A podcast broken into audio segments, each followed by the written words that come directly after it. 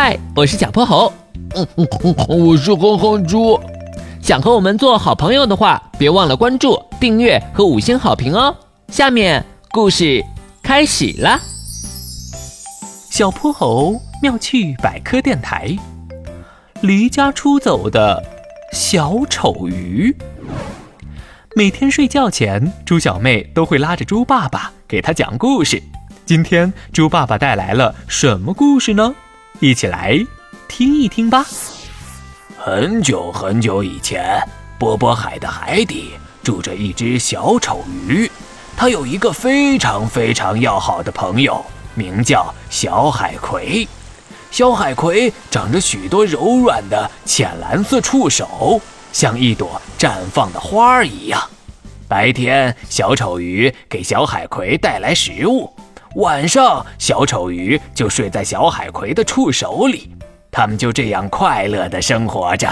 直到有一天，小丑鱼遇见了一群新来的朋友，他开始变得有些不太一样了。小海葵，我想出去看看。你要去哪儿？去大西洋，去北冰洋，反正不是待在这儿。可是你会遇到危险的。就算遇到危险，也比一直在同一个地方待着强。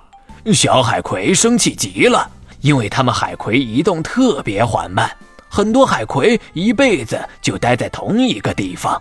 他觉得小丑鱼是在嘲讽自己呢。那你走吧，以后我们不再是朋友了。小海葵收起了柔软的触手，把自己蜷成了一个气鼓鼓的小球。哼，走就走。小丑鱼朝着西边出发了。一路上，他穿梭在五颜六色的珊瑚丛里，觉得自己特别快活。但夜晚来临的时候，他又开始思念小海葵。或许我不该那样说的，小海葵一定伤心极了。他缩在了一丛珊瑚边上，打起了盹儿。而此时，危险正在靠近。唰，一条凶猛的海鲈鱼从海藻后边冲了过来。哎，救命啊！他吓得仓皇逃窜，海鲈鱼龇牙咧嘴的朝他扑了过去。就在这时，小丑鱼听到了一个熟悉的声音：“快过来！”啊，是小海葵。小丑鱼扭头一看，小海葵正艰难地摆动着身体朝他挪过来呢。他嗖的一下冲过去，钻进了小海葵柔软的触手里。海鲈鱼也追了上来。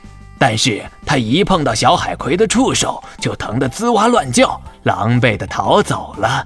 原来呀，小海葵的触手上有一种特殊的刺细胞，它们能释放毒素，只要有坏人靠近，它就会噗的一下射出小毒针。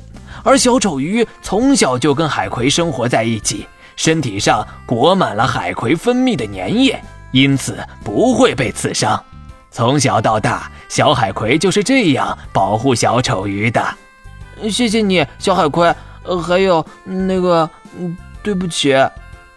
没关系，我也不该和你闹脾气。哎，你是怎么到这里来的？我让海龟爷爷带我来的。你说的没错，外面的世界真漂亮。如果我也能自在的游来游去就好了。没关系，等我再长大一点，就可以像海龟爷爷一样驮着你到处玩了。